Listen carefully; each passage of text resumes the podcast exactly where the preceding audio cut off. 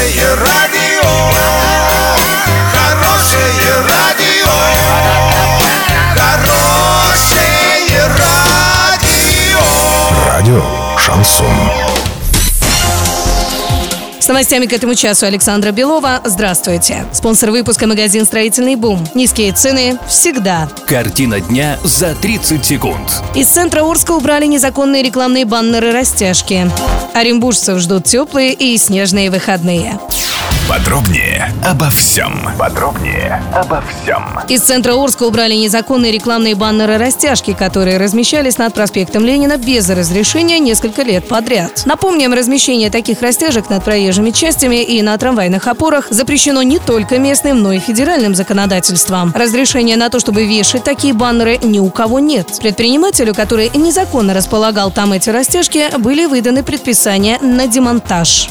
Оренбуржцев ждут теплые и снежные выходные. В Орске сегодня ожидается до минус 6, минус 8. По прогнозам синоптиков, весь день будет идти снег. Завтра с утра будет немного прохладнее, до минус 11, ну а вечером теплее. Минус 4 на столбиках термометров.